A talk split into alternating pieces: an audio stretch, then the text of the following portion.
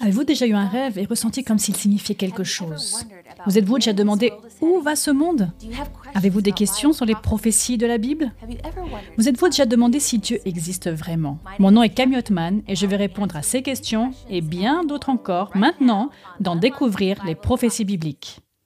L'apparition d'une pandémie mondiale. Dernière nouvelle sur le coronavirus. Polariser la politique mondiale. Mauvaise gestion et corruption. De plus en plus de catastrophes naturelles.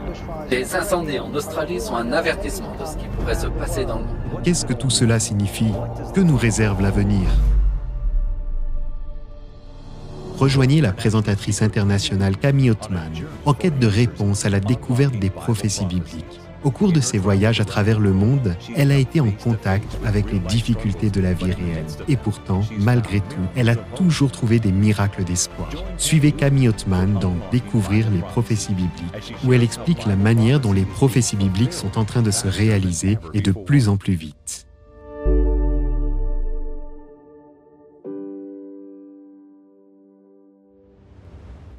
Bienvenue, chers amis. Mon nom est Dwayne McKay, président de la Radio mondiale adventiste. Nous diffusons depuis 50 ans sur environ 1000 stations radio dans le monde entier et dans 130 langues différentes. C'est passionnant de voir ce qui se passe dans le monde aujourd'hui et de ce fait, nous commençons à faire quelque chose de différent. Sur YouTube, uniquement et juste pour vous, Camille Ottman, notre vice-présidente qui a fait 350 réunions, va vous guider dans la découverte des prophéties bibliques de ces derniers jours. Il s'agit d'une série extrêmement passionnante. Vous ne voudrez pas rater un seul épisode où, Bible à la main, elle dévoile les prophéties qui nous amènent jusqu'à cette époque que nous vivons, juste avant le retour du Christ. Ne ratez pas un seul épisode. Bienvenue à découvrir les prophéties bibliques. Je m'appelle Camille Ottman, je suis la vice-présidente de la Radio mondiale adventiste et une part importante de mon travail consiste à documenter les miracles.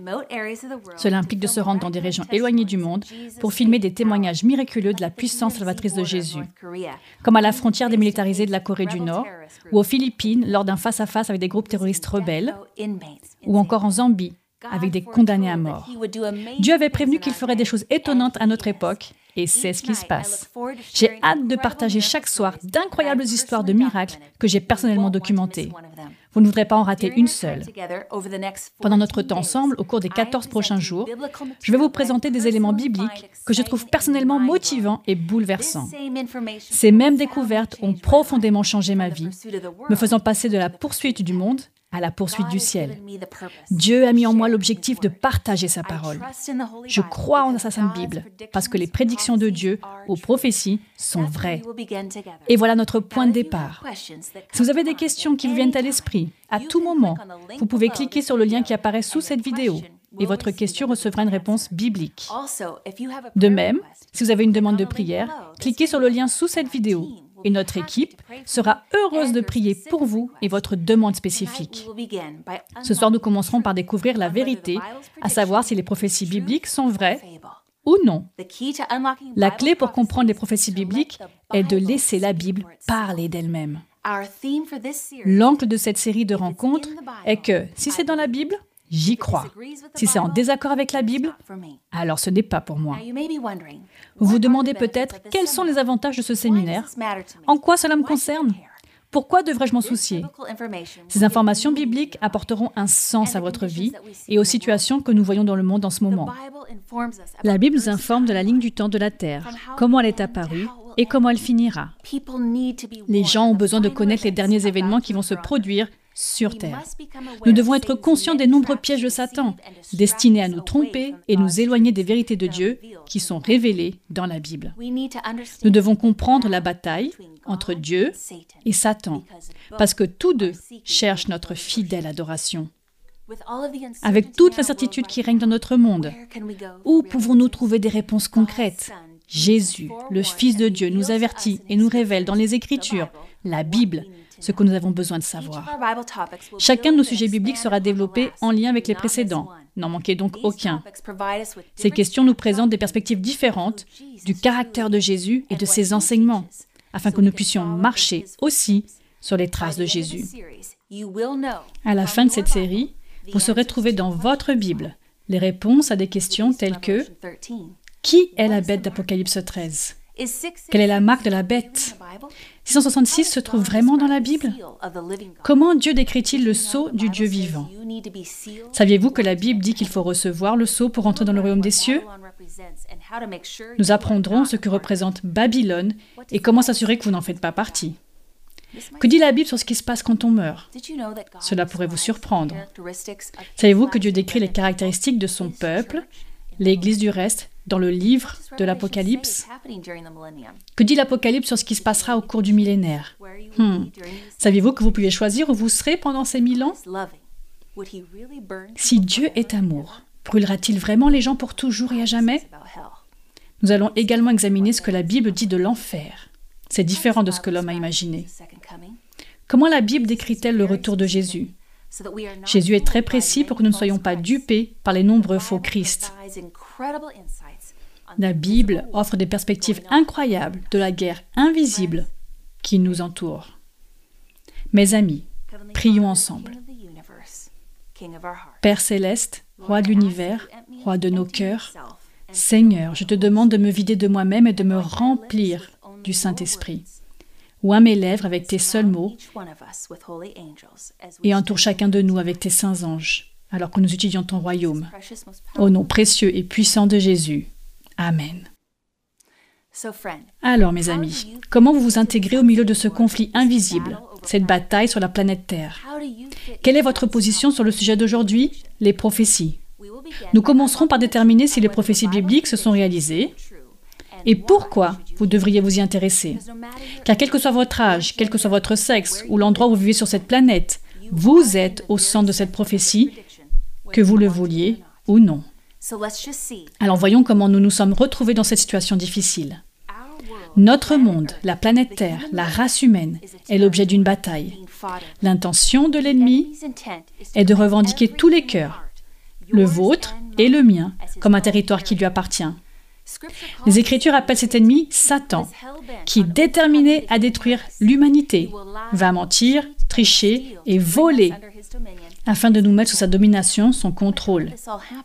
Mais comment tout cela est-il arrivé En comprenant l'histoire passée, il sera beaucoup plus facile pour nous de distinguer le vrai du faux.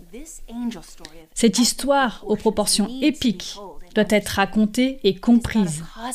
Il s'agit d'une bataille cosmique et d'un sauvetage cosmique. Tout commence dans l'univers, dans un endroit appelé ciel, maison de Dieu le Père. Car vous savez, Dieu est rempli d'amour. Le thème de l'amour revient constamment dans la Bible.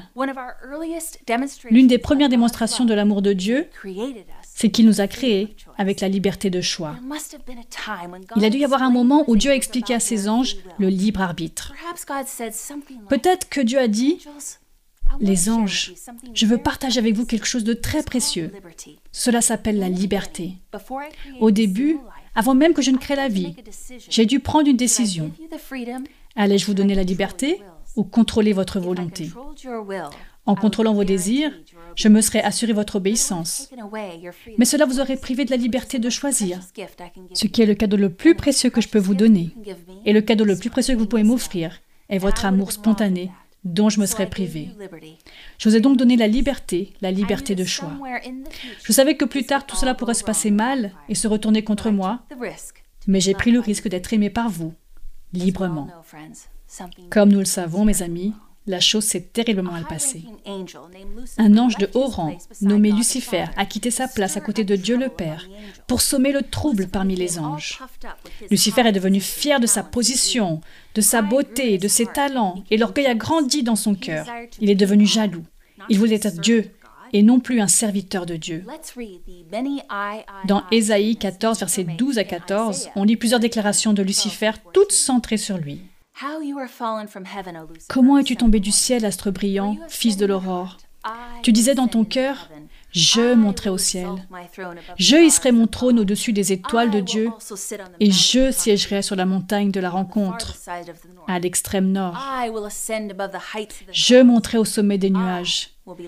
Je ressemblerai au Très-Haut. Satan voulait être Dieu pour le détrôner et gouverner l'univers. En apparence, il adorait Dieu, mais il cachait secrètement ses véritables intentions. Il a menti en disant aux anges que leur propre sagesse était suffisante, qu'il n'avait nul besoin des lois de Dieu pour leur dire quoi faire. En conséquence, certains des anges ont commencé à douter de Dieu. Et Lucifer a défié Jésus, le Fils de Dieu, pour prendre le contrôle de l'univers. Lucifer voulait être son égal. Pour résumer tout cela, lisons Apocalypse 12, verset 7 qui dit il y eut guerre dans le ciel. Un tiers de l'armée des anges de Dieu a endossé la rébellion de Lucifer et a combattu violemment. La bataille s'est étendue à tout l'univers. Finalement, Lucifer et ses anges déchus ont été chassés du ciel. Dès lors, ils se sont retrouvés projetés sur une petite planète, un territoire appelé Terre. Depuis le début de ce conflit, entre le bien et le mal, les Écritures nous promettent un guerrier. Le nom de ce guerrier est Jésus, le Fils de Dieu. Il nous aime tellement qu'il avait déjà prévu un plan pour nous sauver. De la Genèse à l'Apocalypse, il y a un fil conducteur qui nous montre que la planète Terre est un territoire contesté. Dieu veut notre attention et Satan aussi. Nous, les êtres humains, avons besoin de comprendre cette bataille féroce qui se déroule sur notre planète entre des forces invisibles. C'est une question de vie ou de mort, mes amis. La toute première ligne de la Bible parle des territoires. Genèse 1, verset 1 dit Au commencement, Dieu créa le ciel et la terre. Cela définit deux zones, deux territoires. L'une est le ciel, l'autre la terre. Dans Genèse 1, 26, Dieu dit Faisons l'homme à notre image, à notre ressemblance, qu'il domine. Que signifie dominer? C'est le droit de dominer, le pouvoir de contrôler, l'autorité de gouverner un territoire où un souverain est en charge. Dans Genèse 1, 28, Dieu a béni Adam et Ève en disant Reproduisez-vous, devenez nombreux, remplissez la terre et soumettez-la, dominez sur les poissons de la mer, sur les oiseaux du ciel et sur tout animal qui se déplace sur la terre Dieu est en train de dire, toute la terre est votre domaine, votre maison. Cependant, dans le Jardin d'Éden, il y avait un autre endroit, un petit territoire ennemi appelé l'arbre de la connaissance du bien et du mal. Dans Genèse 2, verset 17, Dieu avertit, Mais tu ne mangeras pas de l'arbre de la connaissance du bien et du mal, car le jour où tu en mangeras, tu mourras. Cet arbre rappelait à Adam et Ève leur liberté de choisir d'obéir ou non à Dieu. Satan avait obtenu une place sur l'arbre de la connaissance de bien et du mal. Il ne pouvait pas se contenter d'errer librement. Non, cet arbre était le sien, son territoire. Bien sûr, l'objectif de Satan était d'étendre son territoire, n'est-ce pas? Il désirait voir Adam et Ève s'approcher de son territoire dans le jardin. Il était désireux de diffuser ses idées qui s'opposaient à Dieu. Tout ce qu'il avait à faire était de mentir sur le vrai caractère de Dieu et d'influencer la perspective humaine sur la nature de Dieu, comme il avait fait avec les anges. Immédiatement, dans les premiers chapitres de la Bible, dans Genèse 1, 2 et surtout 3, on comprend qu'il y a un conflit, une controverse, quelque chose qui n'allait pas. Satan s'est déguisé en serpent rusé et a attiré Ève avec sa beauté. Il l'a attirée en mentant sur un fruit magique qui la rendrait semblable à Dieu. En tombant dans la tromperie, Adam et Ève, de leur propre gré, transfèrent au serpent leur autorité sur la terre qui leur avait été donnée par Dieu. En réalité, Satan ne pouvait pas contenir leur libre arbitre.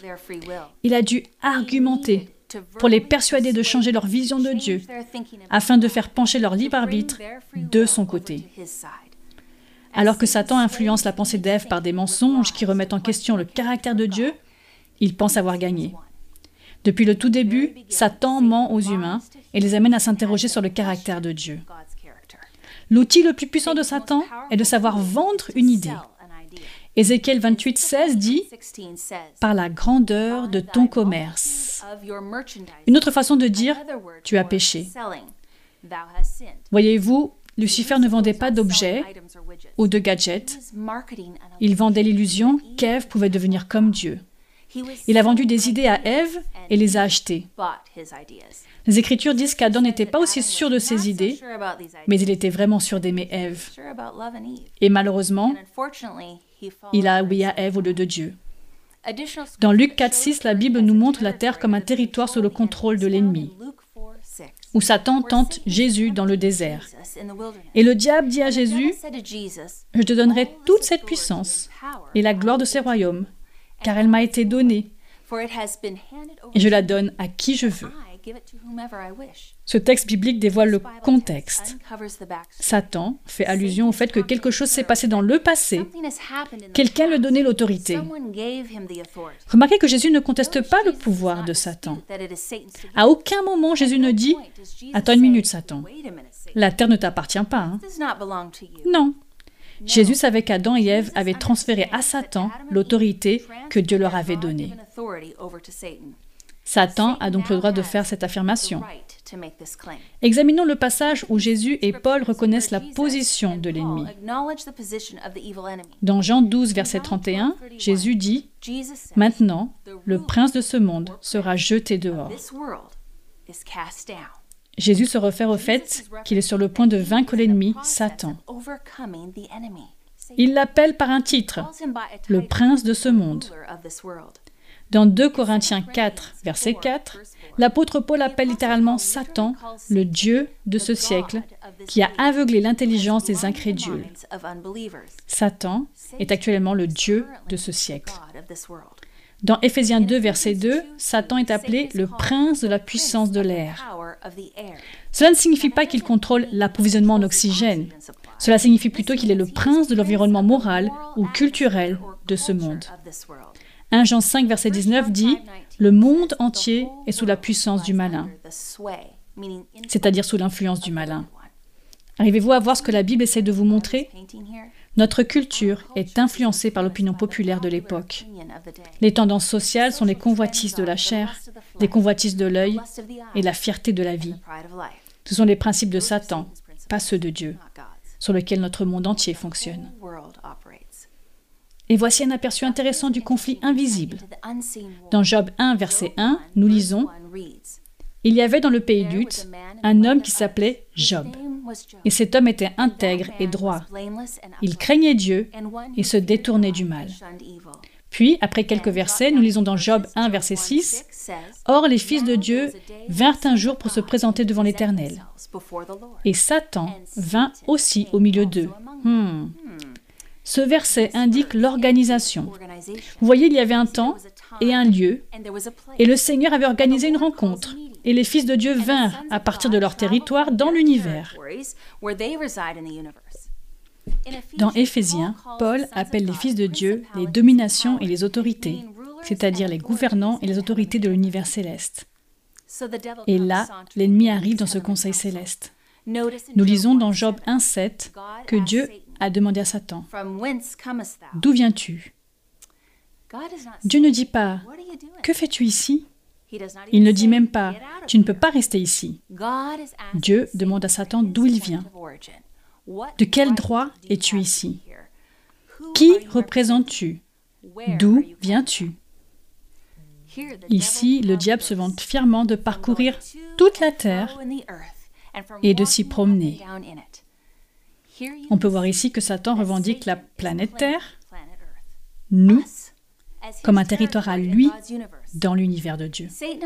Satan prétend avoir le droit d'être présent à la rencontre si toutes les autres autorités peuvent y assister. Je peux être ici pour représenter la planète qui m'appartient. Examinons la réponse de Dieu au verset 8. C'est comme dire, Attends Satan, tu penses représenter la terre? Mais as-tu remarqué mon serviteur Job? Il ne te suit pas, il ne suit pas ta façon de penser ou de vivre. Même là, juste pour un petit moment, Dieu commence à contester la légitimité de l'affirmation de Satan. Satan intensifie le dialogue au verset 9 en disant en gros Eh bien, bien sûr, Job t'honore, tu t'occupes de tous ses besoins. Pas étonnant qu'il te suive, tu l'as acheté avec toutes tes bénédictions. J'aime bien le verset 8. Dieu désigne un être humain et dit de lui, oui, j'ai un point ferme sur la terre. Quelqu'un qui me représente moi et mes principes et mon royaume sur terre. Satan, nous ne nous résignerons pas dans ce grand conflit. Nous ne remettrons pas le monde entre tes mains. Non, j'ai encore des personnes loyales dans ce monde qui choisissent de me suivre avec confiance. Et Job est l'une d'entre elles. Job est à moi. Ainsi, dans Job 1, verset 10, Satan accuse Ne l'as-tu pas protégé Lui, sa maison et tout ce qui est à lui? Tu as béni l'œuvre de ses mains et ses troupeaux. couvrent le pays. Qu'implique cette protection autour de Job? Est-ce un jardin ou une haie? Non. La réponse se trouve dans le psaume 34, verset 7, un de mes textes préférés, qui dit L'ange de l'Éternel campe autour de ceux qui le craignent, et il les arrache au danger. C'est la protection angélique de Dieu, de ses anges, qui campent autour de ses fidèles. Satan demande à Dieu d'enlever cette protection pour qu'il puisse atteindre Job, qui ne servira plus Dieu. Alors pourquoi Job avait-il ce cercle de protection des anges gardiens? Chers amis, Job connaissait le secret. L'être humain doit demander de recevoir la protection afin que Dieu puisse le protéger. Il s'agit d'un effort de coopération entre le divin et l'humain. Considérez la prière comme un acte de guerre. Vous faites appel à vos troupes. Ce sont les règles de l'univers que nous devons respecter. Nous devons demander une protection afin de la recevoir. Dans Job 1, verset 11, Satan se moque de Dieu. Regardez, et je suis sûr qu'il te maudit en face. Considérez maintenant ceci. Si Job avait effectivement maudit Dieu, Dieu n'aurait pas pu le protéger. Cela aurait mis Job sous le territoire de Satan. Mais Job continue en disant que le nom de l'Éternel soit béni, et il reste l'homme de Dieu. De telles batailles se produisent souvent. Satan afflige les gens, et au lieu de louer Dieu, ils le maudissent. Si seulement les gens se rendaient compte que cela éloigne Dieu, qu'ils éloignent Dieu. Le seul remède d'un pécheur contre Satan est la prière. La prière est un acte de guerre, mais étonnamment, la plupart des gens oublient de prier. Et cela donne l'avantage à Satan dans leur vie. Mais écoutez, on a une nouvelle surprenante. Dans Genèse 3, verset 15, une prophétie nous est donnée, une anticipation. Dieu nous promet une issue.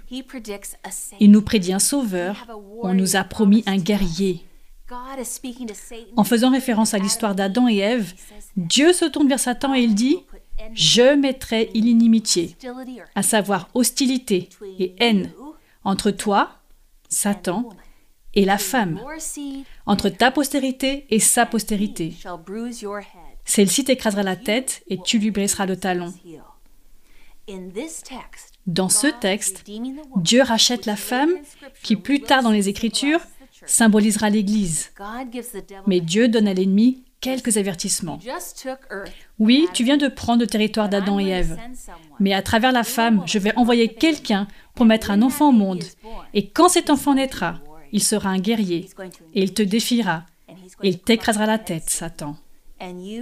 Tandis que toi, tu n'arriveras qu'à le blesser. Bien sûr, Satan essaye de résister à cette prophétie, à cette anticipation. Imaginez la réaction qu'il a dû avoir. Il a dû dire Ah, vraiment? La partie est lancée. Car souvenez-vous, Satan avait conquis déjà un tiers des anges du ciel. Il venait de conquérir Adam et Ève en leur faisant croire à ses mensonges. Ainsi, quand Dieu le défie à ce conflit, à une bataille dans Genèse 3, Satan a dû penser que ses chances étaient bonnes. Mais Satan n'a aucune idée de ce qui va lui arriver. Il pense que ça va être une bataille de force. Mais la façon dont Dieu va gagner la guerre est totalement inattendue. Il est impossible pour Satan de savoir ce qui est sur le point d'arriver. On dit à Satan que quelqu'un viendra pour lui écraser la tête. C'est ce que le Seigneur ne dit pas. C'est que ce sera lui, Dieu lui-même, qui viendra en tant qu'être humain. Il y a un conflit entre le bien et le mal pour chaque âme. Ce qui signifie que vous et moi, que nous voulons le reconnaître ou non, nous devons établir dans nos vies, dans nos esprits, que la Bible est valable et que nous pouvons lui faire confiance et y croire. Une histoire clé dans la Bible se trouve dans le chapitre 2 de Daniel, où le roi Nebuchadnezzar a un rêve. Ici, dans le livre de Daniel, Dieu nous donne une vision pour montrer à l'humanité la ligne du temps des territoires ou des royaumes de la terre, afin qu'il n'y ait aucun doute sur l'identité de Dieu, parce qu'il déclare la fin depuis le début. Regardez ce que Dieu dit de lui-même dans Ésaïe 46, versets 9 et 10. Je suis Dieu, et nul n'est semblable à moi. J'annonce dès le commencement ce qui doit arriver, et longtemps à l'avance ce qui n'est pas encore accompli. Wow. Dieu promet de nous dire dès le commencement ce qui doit arriver à la fin des temps. Pas besoin de deviner alors pourquoi Daniel 2 est-il important? Eh bien, bien que le livre de Daniel ait été écrit il y a des milliers d'années, il est rempli d'informations essentielles pour le monde d'aujourd'hui. Le prophète Daniel a reçu des paroles de Dieu sur les royaumes qui ont fasciné l'histoire du monde. Cette courte prophétie est essentielle pour nous aider à découvrir des prophéties encore plus complexes dans le livre de Daniel et Apocalypse qui ont comme thème cette grande controverse entre les forces du bien et les forces du mal. Remontons donc dans le temps jusqu'à environ 600 ans avant Jésus-Christ, à la plus grande ville qui n'ait jamais existé sur la planète, Babylone. Entrons dans un ancien palais royal en or brillant. C'est la nuit, et nous trouvons le roi Nebuchadnezzar trembler et se tourner dans son lit royal. Le grand roi a un rêve turbulent. Soudain, il se réveille. Il est très perturbé. Même si cela ne fait que quelques instants, il n'arrive pas à se souvenir du rêve. Il savait que cela avait été extraordinaire. En fait, c'était un rêve prophétique donné par Dieu qui décrivait l'histoire pour les 2500 prochaines années.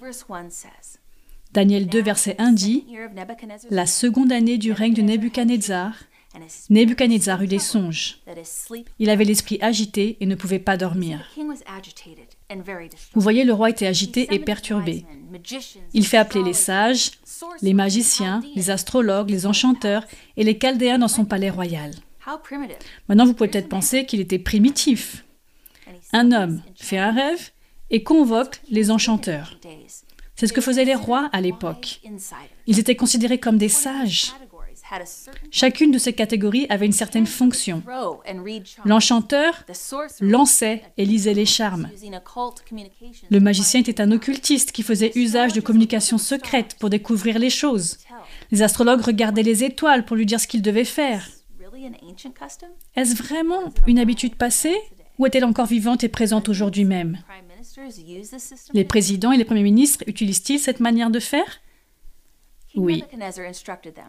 Le roi Nebuchadnezzar leur a dit Dites-moi ce dont j'ai rêvé la nuit dernière, et dites-moi ce que cela signifie. Je sais que c'était très important, mais je ne m'en souviens pas. Quelle est la signification de mon rêve?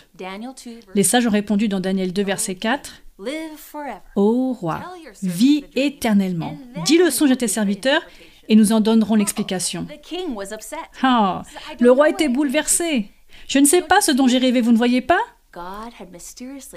Dieu l'avait mystérieusement enlevé de son esprit. Ainsi, dans Daniel 2, verset 9, le roi insiste. Dites-moi le songe et je saurai si vous êtes capable de m'en donner l'explication. En d'autres termes, ne prétendez pas que vous avez ce que vous ne savez pas vraiment. Vous êtes censé pouvoir lire dans l'avenir. Prouvez-le-moi, dites-moi ce dont j'ai rêvé.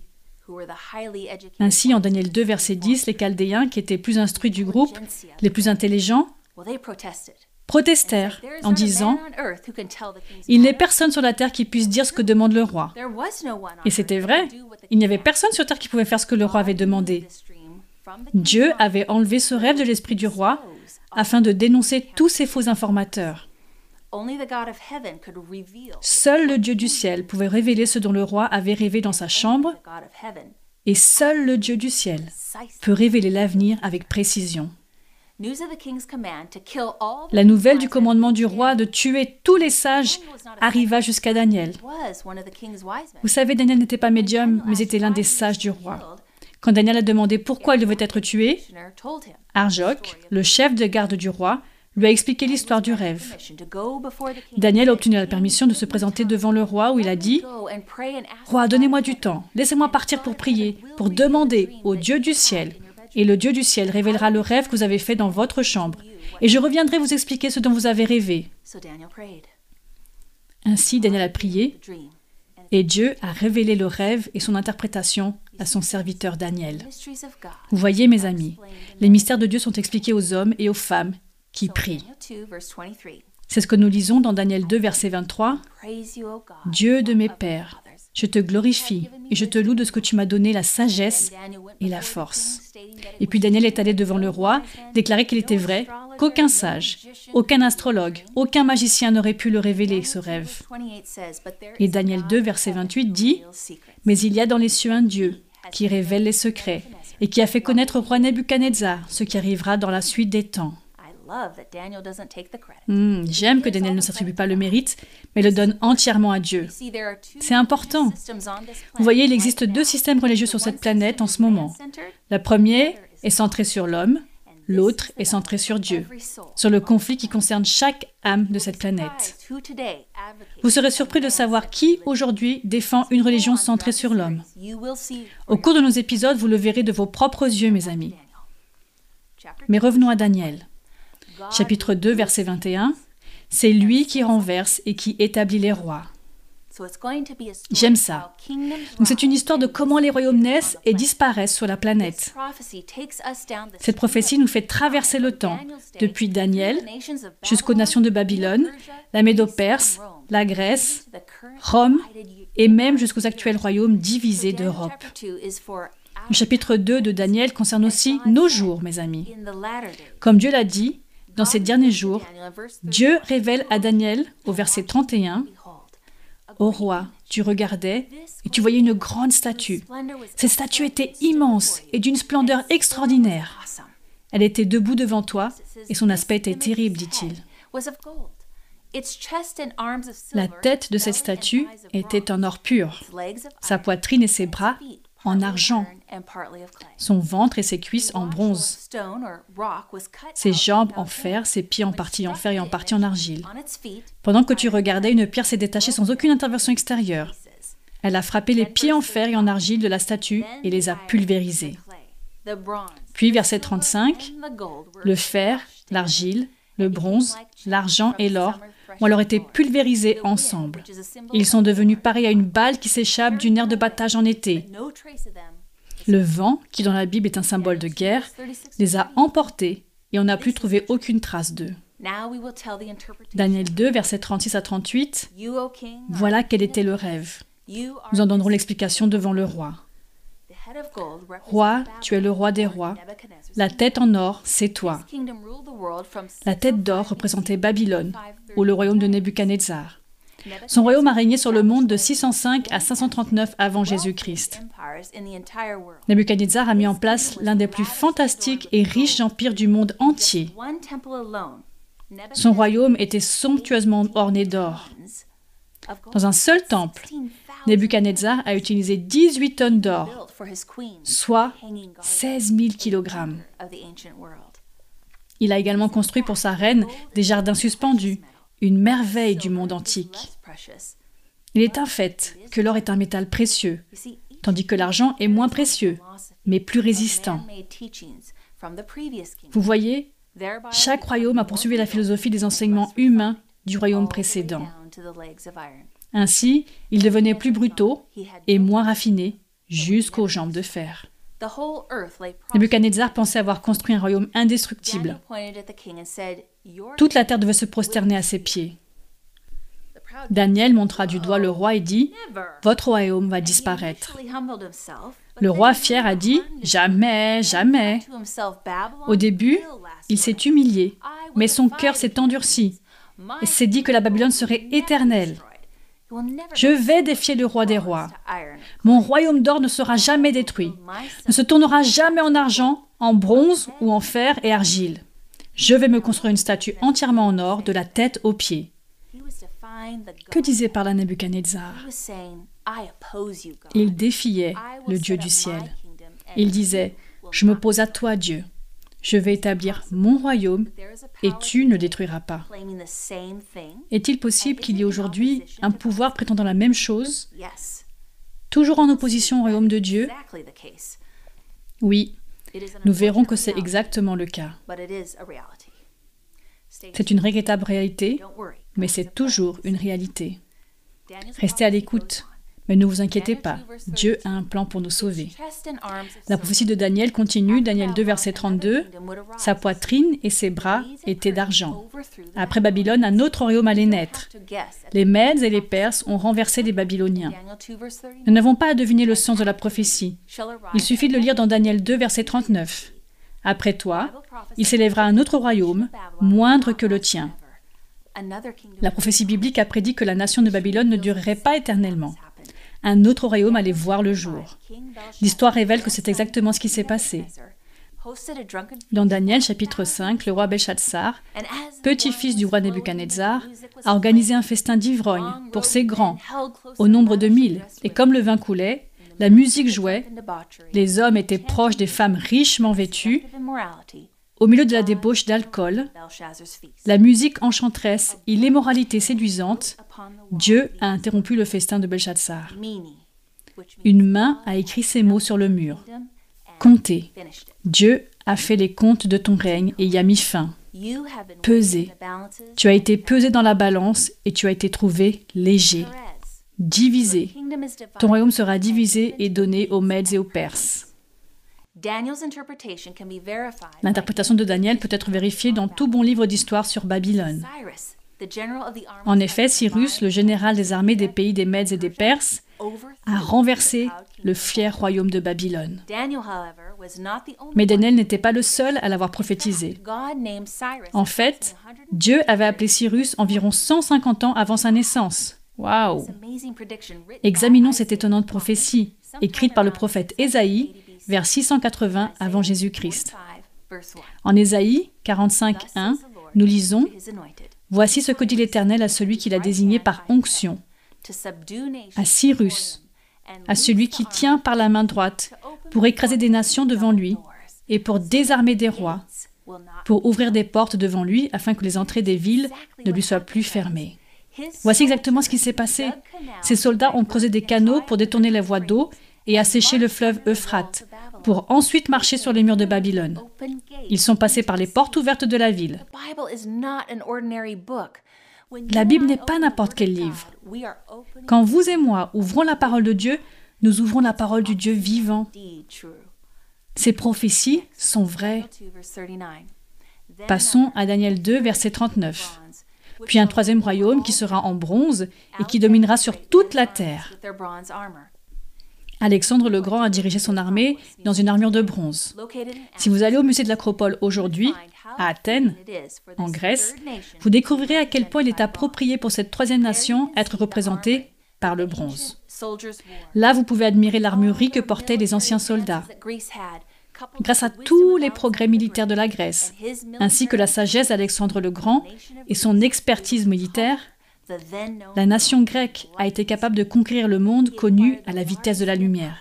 Il a conquis le plus grand empire connu jusqu'à cette époque. À l'âge de 32 ans, Alexandre avait réalisé ce que plusieurs avaient réalisé dans une vie entière. Après avoir atteint la domination mondiale à son jeune âge, il était bientôt sur son lit de mort, qui était censé être le résultat de son comportement démesuré. Babylone, Médo-Perse, Grèce. Mais la Grèce aurait-elle régné sur le monde pour toujours? Hmm, Daniel 2, 40. Il y aura un quatrième royaume solide comme du fer. Le grand historien anglais Edward Gibbon, bien qu'il n'était pas chrétien ou croyant en la Bible, écrit dans Histoire du déclin et de la chute de l'Empire romain, les images de l'or, de l'argent ou du bronze qui pourraient servir à représenter les nations et leurs rois ont ensuite été brisées par la monarchie de fer de Rome. En effet, c'est exactement ce qui s'est passé. Rome a dominé le monde de 168 avant Jésus-Christ à 476 après Jésus-Christ. C'est à l'époque de l'Empire de Rome que Jésus est né que Joseph et Marie ont fui l'oppression de l'Empire romain en Égypte. Jésus a été jugé par un gouverneur romain et crucifié par des soldats romains. Pendant plus de 500 ans, Rome est apparue invincible, comme l'un des plus grands empires du monde. Mais que prophétisait la Bible? Daniel 2, verset 41. Les doigts des pieds étaient en partie en fer et en partie en argile. De même, ce royaume sera en partie fort et en partie fragile. La Bible n'a pas prophétisé un cinquième empire au pouvoir après Rome. Il a prophétisé un empire divisé. Un autre empire mondial n'aurait pas suivi Rome. Les pieds de fer et d'argile représentent les divisions de l'empire romain. L'Europe était divisée comme le disait la prophétie. Daniel 2, verset 43 dit Tu as vu le fer mélangé à l'argile, parce qu'ils feront des alliances toutes humaines. Cependant, ils ne seront pas vraiment unis l'un à l'autre, de même qu'on ne peut allier le fer à l'argile. Tout au long de l'histoire, les rois d'Europe ont essayé, par le biais de mariages mixtes, d'unir l'Empire. Un exemple célèbre est celui de Napoléon, qui a divorcé de sa femme Joséphine pour épouser Marie-Louise d'Autriche, afin d'assurer la paix entre les deux pays et poursuivre son objectif d'unification de l'Europe. Comme la prophétie l'avait prédit, il a complètement échoué.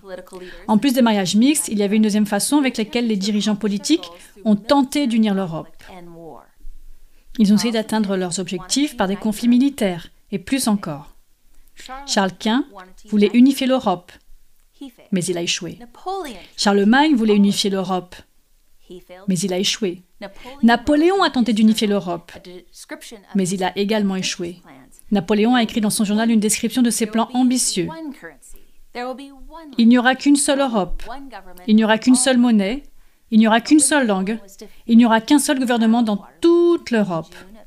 Mais lorsque Napoléon a été vaincu à la bataille de Waterloo, en juin 1815, il a dit Dieu Tout-Puissant est trop pour moi. Mes amis, la Bible est exacte. L'Europe a été divisée. Charles Quint, Charlemagne, Napoléon, Hitler, Staline étaient des leaders mondiaux et ils ont tous échoué. Pensez à Hitler et à ses discours enflammés, comme il était capable de convaincre les masses. Sa devise était un peuple, un empire, un chef. Il semblait sur le point de réaliser son objectif ambitieux et unifier toute l'Europe. Les forces alliées étaient piégées. La défaite semblait certaine. Mais contre toute attente, Hitler a commandé à ses chars de s'arrêter et de se réapprovisionner. Qu'est-ce qui a arrêté les chars d'Hitler? Une ancienne prophétie dans Daniel chapitre 2 déclare qu'à partir de l'époque de l'Empire romain, l'Europe ne serait jamais unie. Dans le livre de l'Apocalypse, la Bible prédit une dernière tentative d'unification de l'Europe, cette fois-ci dans le cadre d'une union politico-religieuse. Elle se trouve dans Apocalypse 17, versets 12 à 14. Les dix cornes que tu as vues sont dix rois qui n'ont pas encore reçu de royaume, mais ils reçoivent le pouvoir de régner pendant une heure avec la bête. Voici la signification de cette prophétie. Pour une courte période, les nations d'Europe et le reste du monde feront partie d'une confédération politico-religieuse juste avant le retour de Jésus. Remarquez comment Apocalypse décrit cette unité temporaire. Ils ont une même pensée et ils donneront leur puissance et leur pouvoir à la bête. Voici donc une prophétie qui dit que pendant une heure, une courte période de temps, les nations d'Europe s'uniront. Y a-t-il des mouvements pour unifier l'Europe? Pour unifier le monde entier? Le drapeau, qui est un symbole du marché commun européen, représente plusieurs voix, mais un seul peuple. L'euro est le résultat d'un effort visant à établir une monnaie commune pour l'Europe. L'Apocalypse nous dit qu'il y aura cette dernière tentative pour unir les gens dans la préparation de la puissance de la bête, qui les rejoint sur le plan religieux et politique sous un seul grand système. En cas de conflit mondial, les conflits et la guerre se combinent avec la famine, la peste et les échecs économiques. L'idée d'avoir un monde uni, une société unie, pour ne faire qu'un, sera présentée. Mais la Bible dit qu'ils ont une même pensée et qu'ils donnent leur puissance et leur pouvoir à la bête. Ceux-ci combattront l'agneau Jésus et l'agneau les vaincra. La raison pour laquelle nous ne sommes pas intéressés par un royaume terrestre, c'est parce que Jésus nous en a promis un aux cieux. Cette prophétie d'Apocalypse 17 dit Parce qu'il est le Seigneur des Seigneurs et le Roi des Rois. Ceux qui ont été appelés, choisis et fidèles et sont avec lui les vaincront aussi. L'histoire a suivi la prophétie de Daniel chapitre 2, étape par étape, et continuera à le faire. Le fonctionnement politique de cette planète n'est pas accidentel. Les événements qui se produisent dans le monde en ce moment même sont un signe que Jésus, le roi des rois, revient bientôt. Son retour est le seul espoir pour une planète qui pose sur des pieds de fer et d'argile, prêt à s'effondrer. La prophétie de la statue de Daniel et les prophéties de l'Apocalypse nous indiquent une nouvelle époque. Daniel 2, 34 dit Pendant que tu regardais, une pierre s'est détachée sans aucune intervention extérieure. Elle a frappé les pieds en fer et en argile de la statue et les a pulvérisés. Verset 44, le Dieu du ciel fera surgir un royaume qui ne sera jamais détruit. Quelle est donc la pierre qui détruit la statue? Le rocher des âges, Jésus, le roi. Nous ne pouvons pas faire confiance dans les royaumes terrestres qui naissent et disparaissent. Ils sont temporaires, illusoires. Mais nous pouvons faire confiance dans le royaume de Dieu qui ne tombera jamais. Nous faisons partie d'un conflit cosmique et notre sauvetage viendra bientôt. Le royaume surnaturel de Christ viendra et détruira tous les royaumes de ce monde. Apocalypse 11, verset 15 dit Et des voix fortes retentirent dans le ciel. Elles disaient Le royaume du monde est remis à notre Seigneur et à son Messie, et il régnera au siècle des siècles. Le plus grand désir du cœur humain est la paix et la sécurité.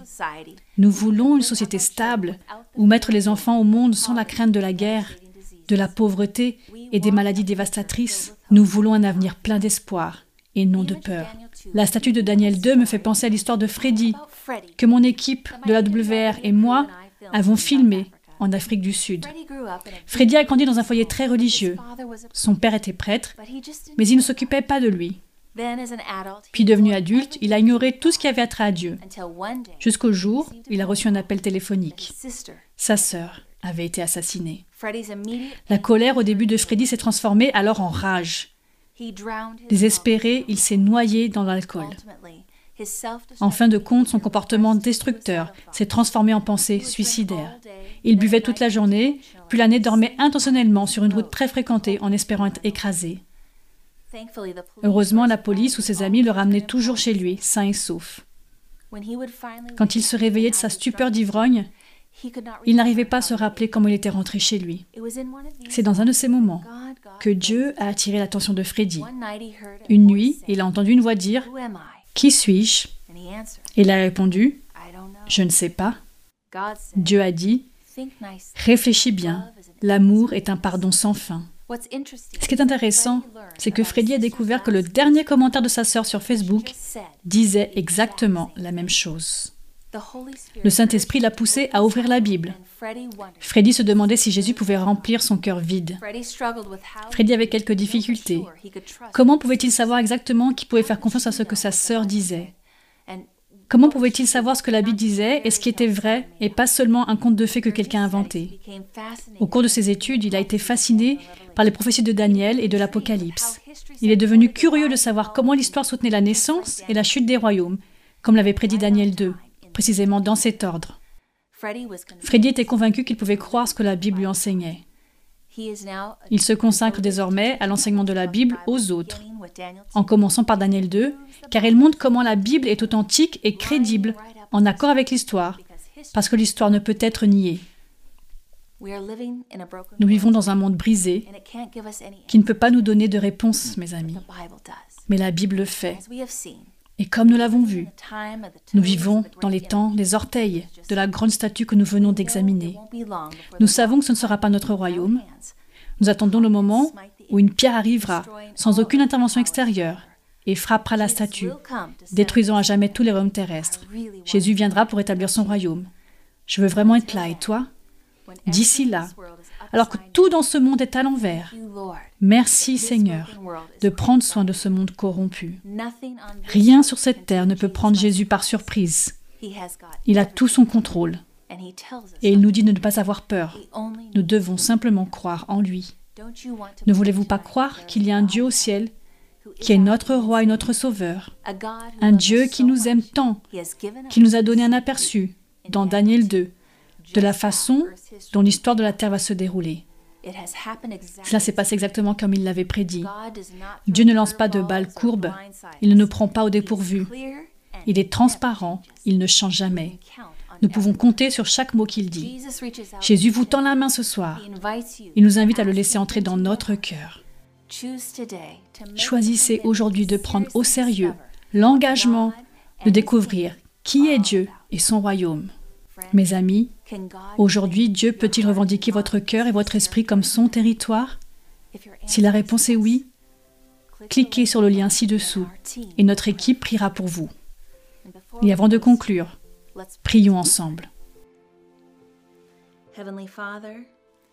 Père céleste, tu es un Dieu puissant qui a le pouvoir de créer des royaumes et de destituer des rois. Ce soir, nous te remercions de nous avoir informés à l'avance comment tu vas nous protéger et comment tu vas prendre soin de nous. Nous avons confiance en toi, au nom puissant et précieux de Jésus. Amen. Mes amis, j'aimerais beaucoup vous revoir demain soir quand nous traiterons un épisode spécial sur les signes qui sont sur les points de se produire juste avant le retour de Jésus. Le Covid-19 est-il dans la Bible? Ne ratez pas notre prochain sujet, les signes. Dieu nous aime tellement qu'il nous avertit à l'avance, non pas pour nous faire peur, mais pour nous informer. Choisissez la voie de Dieu. Bonne nuit les amis.